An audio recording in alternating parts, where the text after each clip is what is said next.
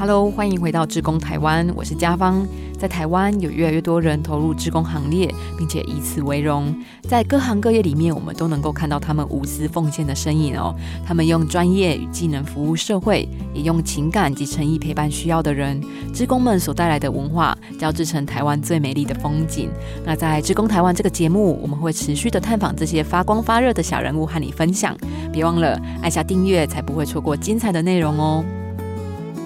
志工台湾接下来有四集的篇幅，我们邀请了环保团体台湾环境资讯协会来和我们进行一系列的分享。那在这一集还有下一集的来宾，就是环资的副秘书长孙秀如，会来和我们深度的分享和讨论环境与人的关系。在环保团体深耕超过二十年的孙秀如，曾经是协会里面主管七地保育的环境信托中心舵手，那目前则是专注在跨部门合作以及创新研发专案。在这两集的节目，他将会和我们分享曾经走上街头抗议的环运分子，怎么会走进环境保护、保育的路，而这一条路以及这一条路走来有哪些说不完的故事和感动呢？除此之外，孙副秘书长也将会针对即将迈入二十年的台湾环境资讯协会，在探索人和自然和谐共处的各个机会点中，怎么创造出更多的可能性，一起来听听这一集的志工台湾。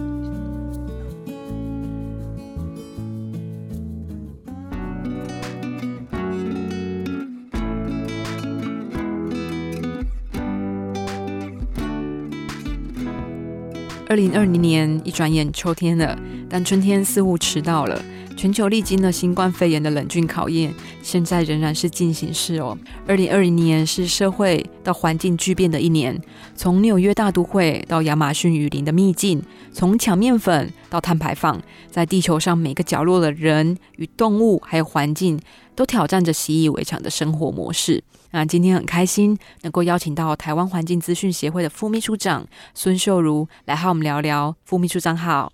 啊，大家好，我是台湾环境资讯协会副秘书长孙秀如，很高兴可以来跟大家谈我们环资会在这将近二十年在做些什么事情。在和听众朋友分享环资这二十年在做些什么事情之前呢，我也很期待的邀请到副秘书长来谈谈您自己的生命故事。您从大学就开始加入了相关的社团嘛？那甚至到垦丁国家公园担任解说员，可以和我们分享一下那个时候您投入环保议题的契机吗？呃，其实说来非常有趣，就是我是标准在都市长大的小孩，所以其实我对于环境的，就是对于生态环境是没有什么概念的。我可能只认识麻雀，然后其他鸟都叫做鸟，就是没有其他名字了。那呃，再加上进大学，刚好是在台中念大学。那进到大学里面，其实我喜欢画画。那那时候刚好，呃，我同学去担任了保育社，保育社的副社长。哦，那现在讲保育、生态保育比较多人了解。那之以前人家问我参加什么社团，我说保育社，他们会以为我在研究珠宝的保育。贾宝玉的宝玉，那现在大家对这个字眼会比较熟悉，我觉得这也是这这十几年来很重要的一个改变，就是我们对于环境、对于这些生态上面的用词会比较了解。那在当年我参加宝玉社，其实我是帮忙去画海报的，所以我当时参与的是海报组的组长。那呃，我因为他们办活动需要画海报，比如说画那个灰面鸠。对，那我就要去，我没看过灰面鸠，然后我就要去看图鉴，然后把灰面鸠画出来，做制作成一个海报。那在这个过程中，我在搜集资料的时候，我就发现，哦，这个活动好像很有趣，所以我就会去报名参加活动。对，所以就变成那一年我非常疯狂，就是要被我画过的海报、做过的文宣，我就会去参加那个活动。所以在瞬间，其实我开始对这个环境有了感觉，就是呃，我开始理解这些鸟是有名字的。这些生态环境，这些树是不一样的树。那呃，我觉得因为接触，所以我就会想要保护它们。所以我觉得那个感受是在那时候出现的。那更强烈就是到了垦丁去，其实那也是因为暑假有点无聊，想找一些事情做。然后对，然后刚好垦丁有在招募大学生的暑期的义务解说员。那我们的工作就是在那边待两个月。所以我觉得两当时的垦丁跟现在的垦丁差很多，那已经是将近二十几年前的垦丁。所以我第一次在海边，就像大家说的蓝色眼泪，其实那时候垦丁也看得到。哎，现在只剩马祖看得到蓝眼泪了，哎，当时垦丁也有，垦丁也有，我们就看到整个海滩在晚上的时候是发着淡蓝色的光，然后你就会发现，哇，其实台湾是一个非常美的地方。然后从那时候，我整个人生应该算算是整个翻转过来，就是我会想要为环境多做一些事情。因为我们在担任解说员的时候，也发现很多人对于这个环境有错误的理解，比如说有些人非常怕蛇，然后或者是呃，对于就是会采集啊，或者是去做做一些破坏的事情。那在担任解说员，我们就有时候要去跟游客说，哎，这些行为不能做。比如说在垦丁的出火很有名，就是很多人会在那边煮蛋嘛。就是一个一个地景，最后变成是主蛋，然后因为我们的踩踏会让那些呃天然气是没有办法出来的。那因为你你踩在上面，所以他就会把它踩实。那这过往可能没有人跟我们讲，我们也不会注意到。那所以我后来发现，其实很多人不是刻意或是故意去破坏，而是他不知道，他是真的不知道，所以才在那时候。要呃，就是大学毕业要考研究所的时候，我才决定，刚好台湾有环境教育的研究所，那我就去报考了环境教育研究所，就是正式走向环境教育的这条路上。毕业之后，秘书长您似乎也不是直接就加入环资哦。诶，那加入环境资讯协会之前呢，副秘书长您的第一份工作是在做些什么事情啊？又是什么原因转而选择加入环资的呢？二零零六年的时候加入环资，所以十四年了。当时环境资讯协会本身就是我第一份工作，生态保育联盟的成员之一。所以当时我们现在的秘书长跟是我当年的职工，他当年其实还在中研院当研究助理。那因为他擅长网络，在一九九七年的时候，其实网络还不是那么。普及。那生态保育联盟是一个横跨全台湾的策略型组织，所以其实我每一天的工作基本上就是讲八小时的电话。因为那时候还没有网络，我们也没有用 email，所以同一件事情我必须打电话跟不同的组织说明我们现在为什么要做这个行动，包含传真也是一份一份的传。那跟现在这么方便是不一样的。后来我们就发现说这样做太没有效效力了。那包含一份新闻稿，我可能要处理到一整天。那最后，呃，因为我们秘书长他喜欢玩网络嘛，那他就发现说，其实用网络就可以解决这件事情，所以他就来教我们建架网站，甚至帮我们去申请 email。连当时 email，然后要那个网路线，这都需要有人教的。那教会我没有用，他要教会全台湾的这些联盟团体。所以我们开始在台湾各个团体，我们都去拜访。那我在跟团体开会讨论的时候，他就负责在帮人家接网路线，或是帮他们设定那个网。当时还是数据，就是拨接嘛，教他们怎么去使用。当这些都架设好，我们才有办法有力量去一起去处理一些环境议题。其实，在二零零六年正式加入台湾环境资讯协会的行列之后啊，秀如副秘书长您就走了一条不太一样的路哦，选择了环境信托，尤其是在七地的经营管理方面。台湾整体型的环境议题的话，就是湿地的问题，湿地开发，所以包含现在高美湿地，像关渡的关渡湿地，那这些湿地都是在当年一系列嗯，民间开始注意到我们。一般人都把湿地当成是一个没有一个烂泥地，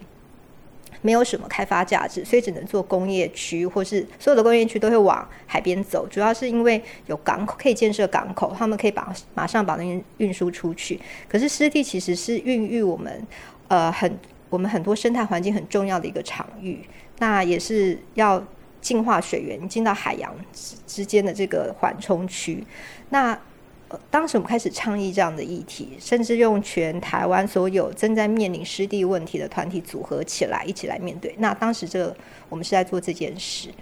对。然后我们的秘书长就是当时的志工，他在担，他其实有一个非常有趣的案例，就是他当了志工以后，他发现，呃，有一个他比他现在的工作，因为他是做海洋生物的研究，他就发现他的海洋生物逐渐的在消失。就是一个一个湿地的破坏，他没有东西研究，他现在做的任何一个研究，可能都在帮他写墓志铭了，就是在帮他记录他的最后的身影。那他觉得，与其这样，他不如投入心力在做保护他们的工作，所以他就决定辞去了呃研究助理的工作，就是正式成立环境资讯协会。那所以当时我们就一直有这样子的缘分，就是知道我们也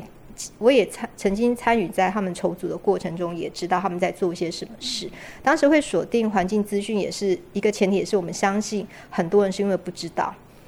或是比如说核能的议题，可能并不是单纯有没有电，那是不是有没有这里面是很复杂的一些议题，可是主流媒体没有办法给你这样子的版面去把这些讯息说清楚。但是网络是没有这个版面限制的，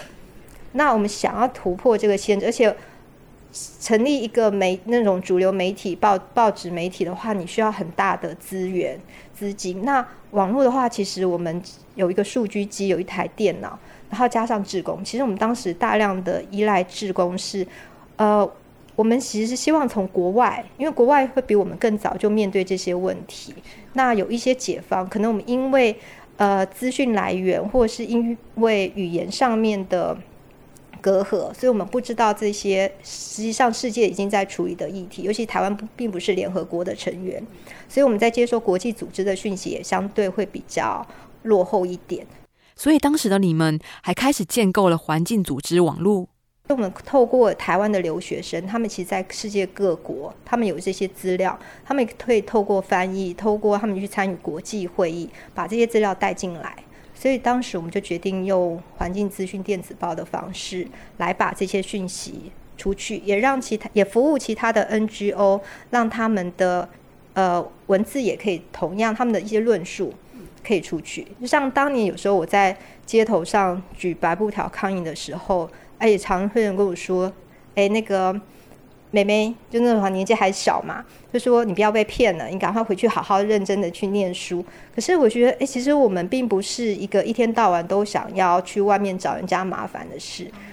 对，但是很多的开发案在当时资讯不公开的状态之下，当我们知道有这个开发案的时候，已经到最后一步了。所以你只能用更强烈的方式去对应这个题目，才会被大家看到，大家才会重视。所以当时在当年我们参与的时候，甚至还没有环境影响评估，没有开放一般民众可以进去，我们连旁听权什么都没有。那当时我记得有一个最好玩的案例是，那个报告书拿出来的时候，上面是写这座山头，那时候在新竹关西要开一个机械园区，新竹都是山嘛，他就写这个山头没有什么特殊的物种。那有有一些鸟，但是鸟的栖地在天空。那学生态学就是说，它是不用降落嘛，它的栖地就在天空，所以你去砍伐这山头不会有影响。就会发现这些报告书如果没有让一般人都可以看到的话，它就这么荒谬的在一关一关的过。那我们就把这些报告书拿出来，我们一起来读，然后我们也找环评委员把我们的意见送进去。其实我觉得也让环评委员知道，民间很多人知道里面在发。发生一些事情是很荒谬的、不合理的。那我们希望这些议题是可以认真的去对待。我觉得把这个，呃，其实对我们来说就是资讯的门打开。那你让真实的事情可以浮现出来，其实事实会去说话，不用我们再说太多，而是我们去找出那个真实。那这是后来是环资会非常努力在做的一件事情。刚刚秀如副秘书长有提到啊，因为不知道，所以发生了很多荒谬的想法和认知嘛。但是也因为后来在二零零一年啊，成立了环资，你们着重在资讯，让资讯可以公开，然后民众有一个管道能够去了解，而不是透过偏颇的报道或是既有的认知去理解环境。还有你们也透过了不同的行动哦，带领大家去认识环境嘛。那现在环资其实有四个目标在进行，可以请您简单的和听众朋友分享一下这个四个大目标是什么吗？呃，我们主要就是在做环境资讯的公开，这是我们一开始起家。可是，在其实我们在做环境资讯公开的前提，其实我们是要做七地的保护。那七地守护，因为我们觉得，呃，没有这些环境，其实你生物。是没有一个家的，我们总不能都是在动物园或是在什么地方看到它们，所以有土地是非常重要的。那要保护栖地这件方式，我们也是透过呃，我们从国外的资料里面其实也看到公益信托，就是我们现在在推的环境信托是一个非常重要的工具。那它可以确保这个土地是可以永久的存在。其实它有点类似现在所说的民间保护区的概念，就是我们不用等待每一个保护区都要成为是国家去保护。因为国家通常投资资源去的话，就是比如说像黑熊没剩下几只，石虎没剩下几只，甚至石虎现在都还没有所谓的保护区出来。那是在这种状态之下，它已经是非常少的时候，国家的公权力才会进去去保护。那你像台湾斗鱼，过往是非常多的，可是它也变成保育类动物，也就是因为我们大量使用农药，让那水质变了，所以这些斗鱼它其实活不下去。所以如果我们每一个人都可以从自己家里，他不用到非常国际级，他只要对我这个家乡的人有意义的时候，我可以自主性的去保护它。那这件事情可以让它成型。那我们发现，在国外就是用信托的方式，就是民间共同集资集力去取得土地来保护它。那所以环境信托是我们在做栖地守护这个工作的一个所采用的一个工具。那我们会选择它，也是因为在台湾还没有人推这件方式，但是我们觉得在国际上是可以做的，所以我们把它引进到台湾来。嗯，其实环资啊是透过群策的力量去提升环境守护的延展性耶。其实，在一开始在参与的众多环境议题以后，我们其实有在二零一二年，我们大概也盘点出来，其实大部分都是在海岸地带、海岸地带跟海岛，包含当时的目前已经是呃国家公园的澎湖南方四岛。当时我们是进到东屿坪，我们也是为了要保护当当地的珊瑚礁。所以才会有我们后来的珊瑚礁体检职工跟我们的海废职工一起出来，是因为我们希望能够让一般人也可以看到这个岛所发生的问题。那我们希望是用志工力进去，因为我们也发现说我们在旅游的时候，其实也带来相对性的破坏。那我们如何结合旅游跟志工的活动可以在一起？那我也可以对这个地方有更深度的一些体验。我不再是消费这这个美景，而是我在这个美景之下，我享受到它的美景，我也贡献我可以保护它这个方式。所以，我们把这些全部串在一起。刚刚秀如副秘书长您有提到哦，环资在这个中长期的四个大目标，分别是推动环境资讯公开与环境教育。那第二个呢，就是推动与实践环境信托。再来就是七地的规划与管理。最后就是在加强公民参与的部分。那因为我们接下来的节目啊，也有邀请到两位职工来和我们分享在第一线的看见嘛。那是不是能够请副秘书长能够针对海洋还有海岸守护的部分，再进一步的和听众朋友分享环资做了哪些努力呢？呃，其实也回到我一开始说，东雨平是我们一开始的一个启发点，就是我们当时觉得我们要带职工来。我们可以做些什么事？那我们也觉得志工不是我们有点我们担心的是，呃，我们从都市过去到一个这样子才十几人生活的一个小岛上，那有时候志工行动有点太侵入性到一个社区，我们去做自以为对他们好的事情，可是不一定是这个地方好。就是你现在可以看到台湾很多的那个乡村的墙面都被志工画，他们觉得好看的图案。这也许没有什么当地太多的意涵，或者是就是只是一个噱头。每个人去那边打卡，这些打卡对于这个社区本身的发展或他们社区的凝聚是有意义的吗？不一定，不一定是。对，那所以我们到棕榈坪这个小岛，我们第一件事情是我们要保护珊瑚礁。那我们后来在网络上搜寻，就是也跟国，就是查一下国际资料，有没有什么是海下的志工可以参与的？我们就发现了珊瑚礁体检，那也发现台湾其实有呃珊瑚礁学会在操作这件事情，不过大部分还是属于在研究单位，呃教授带的研究生在做，它还没有扩展到一般的民众。那所以我们去。找了珊瑚礁学会，当时是中研院陈昭伦老师在负责。那我们在讨论说怎么把它转换成一般民众可以参与的。那刚好老师也想要做这样的事情，所以我们后来就扩展到全台湾都在做。那另外一个是海下，毕竟潜水需要一些专业。那在陆地上我们可以做些什么？所以我们那时候去访谈的村长，就是跟他说：那如果我们要带人进来，可以做什么？那村长第一件事，这个地方因为当时就是一个废弃的岛了，大家等着都因为已经小学废弃了以后，所有的人其实就迁居，就是会外移，因为只要小孩一到遇到要念书的时候，你就必须要离开这个岛，那一定是举家一起迁移，不会只小孩出去，爸爸妈妈还在。好，他已经剩下这些的时候，村长其实告诉我们是。他们的垃圾很多，其实有很多是海漂的垃圾，或是他们没有能力处理垃圾，长积年累月累积在那里，所以他觉得应该要把它弄整齐。哦，我们就是发现哦，近滩也是，所以呃，后来我们才会结合国际 ICC 的，就是海洋废弃物监测，而不是只有近滩。近滩很多人去捡了以后，就会有一种无力感，是我捡捡不干净的，但是。ICC 就是国际废弃物的监测，是我们按照一定的表格去登记，我们去分析这些垃圾的来源，甚至去看有哪一些是国外来的垃圾，我们才有办法跨跨整个东亚的联盟来讨论这些垃圾处理的方式。所以后来我们也衍生了，我们可以跟东亚这些国家一起来面对我们垃圾，其实互相交换。我们虽然呃没有，就是我们没有直接的什么沟通，但是其实我们垃圾每天在那边互相的交流。那我们共同怎么来面对这样子的事情？所以也就从这个净滩，我们也开始延伸到呃，在我们台湾固定有一个点，因为我们在二零应该是二零一二年吧，我们的二零一二还是二二零一三，二零一三，对我们同事也开始，因为呃，我们也有参考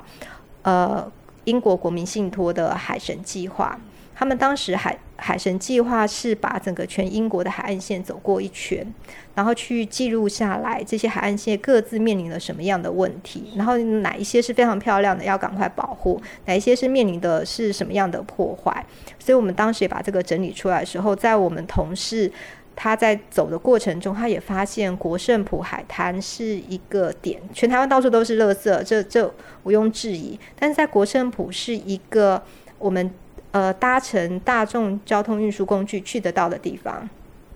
这也是我们当时为什么选择这个点的原因，就是大家是想要去是可以去的，所以我们就不用每次办活动都要包车，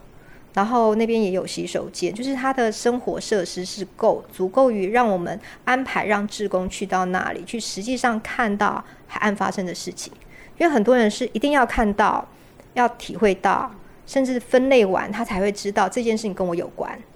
然我们都觉得，就是住在海边的人丢的，啊，都是别人，都都是跟自己无关的。那其实我们在做这个环境教育的过程，也是要让你发现，其实每件事情都跟你有关系，所以你一定要从自己改变。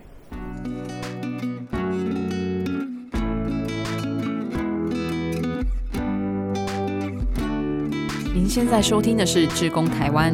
本节目由好家庭联播网。台北 Bravo FM 九一点三，台中古典音乐台 FM 九七点七，企划制作 Podcast 完整收录，感谢车望电子赞助。我们节目每个礼拜四晚上九点半准时更新。那如果你喜欢我们的节目，别忘了按下订阅，以免错过之后精彩的内容哦。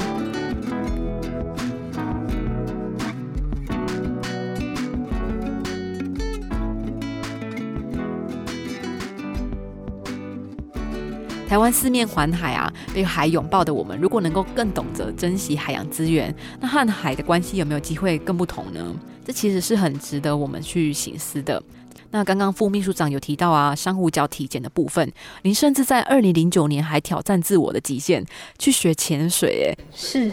而且还拿到了执照哦，这个真的是很不容易的决定耶。对，因为啊，也是我们环资会在办各项的。呃，志工行动时，我们除了这个志工行动本身要对环境保护这件事情有意义之外，其实我们也非常强调安全。就是一旦这个志工行动里面发生的一个意外，当时的美意就会消失。那尤其像潜水这个是一个蛮高风险，在台湾当时也都还不是非常普及，所以呃，我们那时候决定要办这个潜水志工的时候，要求就是工作人员你自己要先去潜水过。你才会知道每一步每一步过程中会出现什么意外，你才有办法从那个活动的规划设计里面去面对这些意外。你先事先先去想，所以我们的工作人员都要自己去是就是体验。所以我那时候蛮惨的，是我们通常在呃六七月就要开始做潜水，所以我一定要在六七月之前先拿到 license，就是我一定要拿到执照，所以我只能在冬天的时候学。我还记得我在就台北又很冷，对我是穿着毛衣，然后去那个游泳池旁边，然后教练说就是就要换泳装，然后穿上那些衣就是跳进去。我每次都在都是对，然后我又怕水，然后所以我那时候每次跳下去，我全身就僵硬了，又又又很冷，所以我觉得其实那个过程，嗯，非常的其实会让我非常印象深刻。然后我也挑战了自己怕水，我真的到海下去，然后我也看到海洋的世界，已经不是我从电视上面看到那样子了。它实际上我可以感受到那个声音，因为你。呃，比如说我们说海下的声音的传输速度是陆地上的七倍。当我进到海里面的时候，我才可以真实感受到那个什么叫做七倍，一点声音会放大成很大声，你就可以理解为什么我们说我们会反对一些海岸的开发，是因为那边对于这些尤其是海洋哺乳类，像海豚，它们的影响，它们的耳朵是那么灵敏，它们靠声波在沟通的，这声音对他们来说是多么的刺激。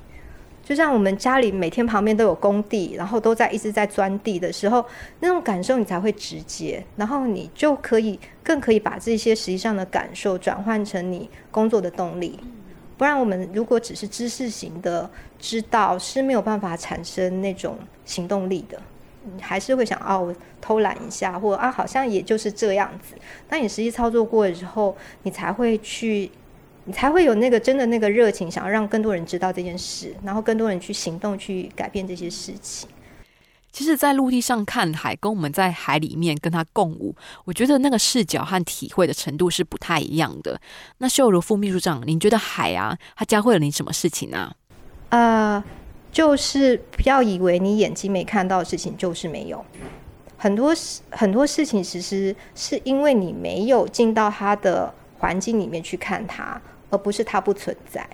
那我们有时候会因为眼见眼见为凭的，没有去想到其实其他的生物，它们也需要什么样的环境。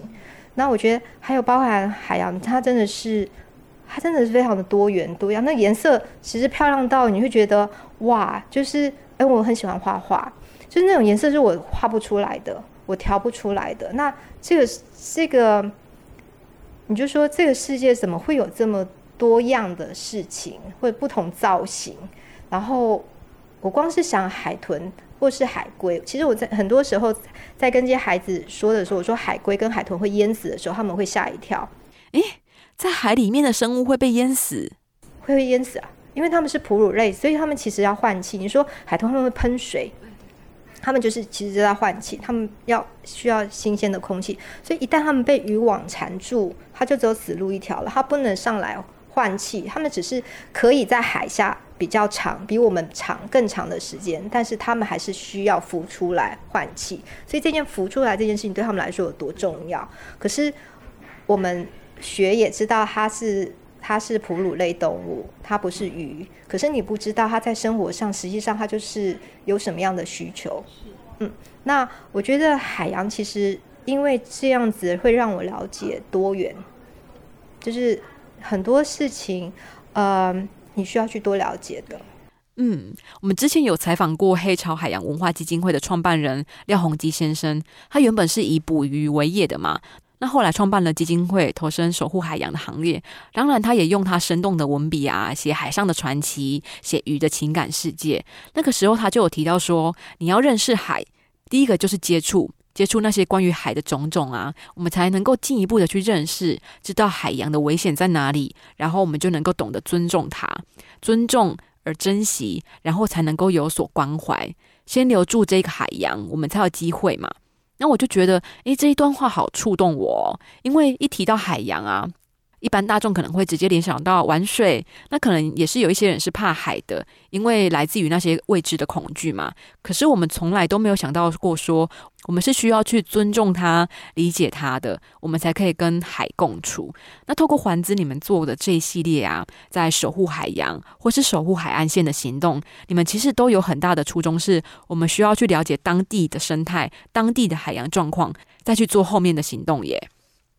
是因为其实包含尊重这件事情啊，其实我们当时包含环资会整个初衷就是我要先了解他，就有点是我跟一个陌生人，我是不会太关心陌生人。今天吃饱没？发生什么事？可是如果他是我的朋友，你就会多跟他聊几句，或者看他今天状况不是很好，你就多问几声。所以我们一直想要建立这个我们跟很多生物的朋友关系，这也是我们在办志工活动的时候。那当然，我们对于海洋有一些恐惧，这也是人类的本能啊。台湾毕竟在呃。封锁海洋其实蛮长一段时间，因为军事的关系，所以我们其实对水的亲近是薄弱的，所以我们一定会害怕。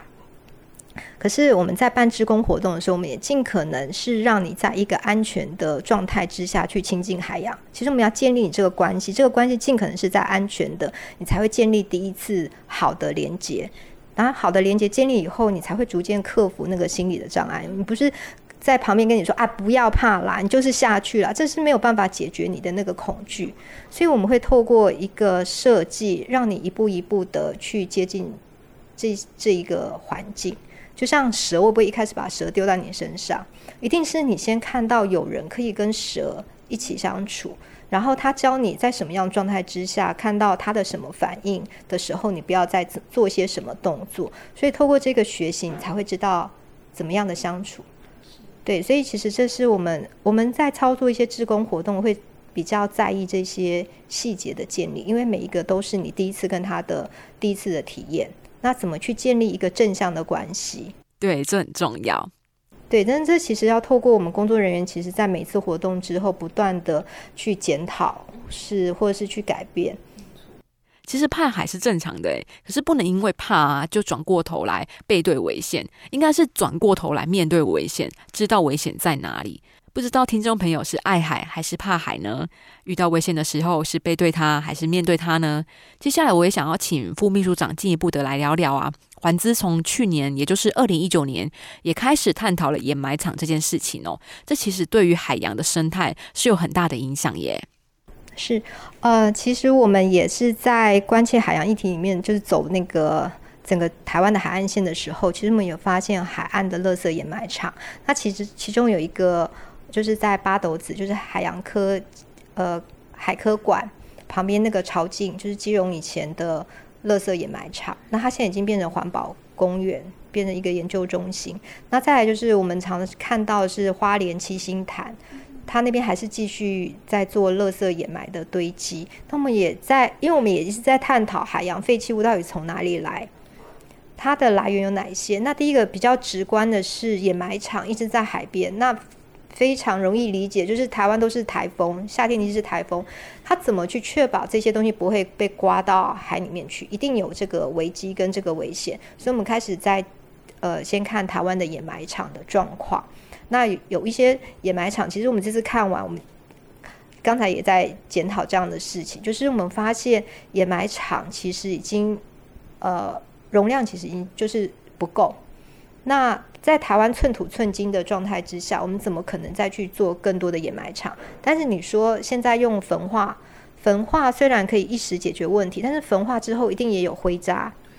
然后这些东西又要怎么处理？它一样需要再掩埋，它不会是烧完以后就消失，它烧完可能就变成空气污染，跟它剩下的一些底渣你要处理，所以一定都还是有问题。那我们现在看到这些问题，其实都是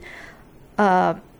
未来一定会面对，也许现在还没有出现，那这个也一定要去检讨。所以我们也在用这个在规划我们接下去十年的一个行动，应该怎么样继续走下去。哇，十年，这真的是一个很漫长的时间诶。可是也就只有把时间能够拉长，你们才能够逐步的去倡议、去行动。而且相较于从二零零四年开始，环资开始推动这些生态工作假期啊，到现在十年，其实也是不算长了。我想在这个过程中，你们应该也不断的在问自己，然后问环境：台湾的海岸还好吗？这句话吧，在这个生态工作假期里面呢。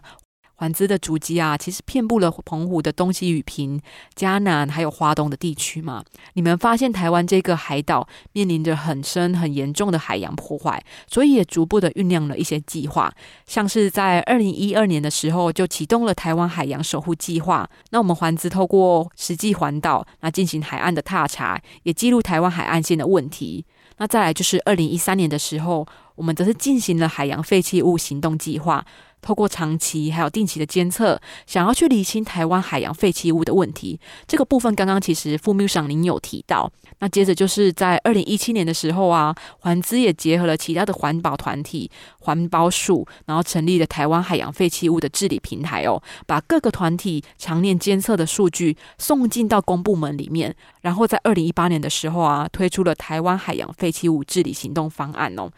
同时，环保署的废管处也提出了具体的一次性塑胶餐具这些减速的时程表，那启动二零三零台湾无塑岛的愿景。其实这一条路可以想象说是会有多么艰辛啊！因为滨海掩埋场并不是能见度高、民众有感的议题，所以相对的来说，它受到的关注其实程度是比较低的。可是我觉得啊，也只有锁紧漏水的源头，才能够真正的解决海洋废弃物的问题。谢谢副秘书长的时间，我们下一集呀也千万不要错过。羞辱副秘书长也要继续的来和我们分享环境公益信托。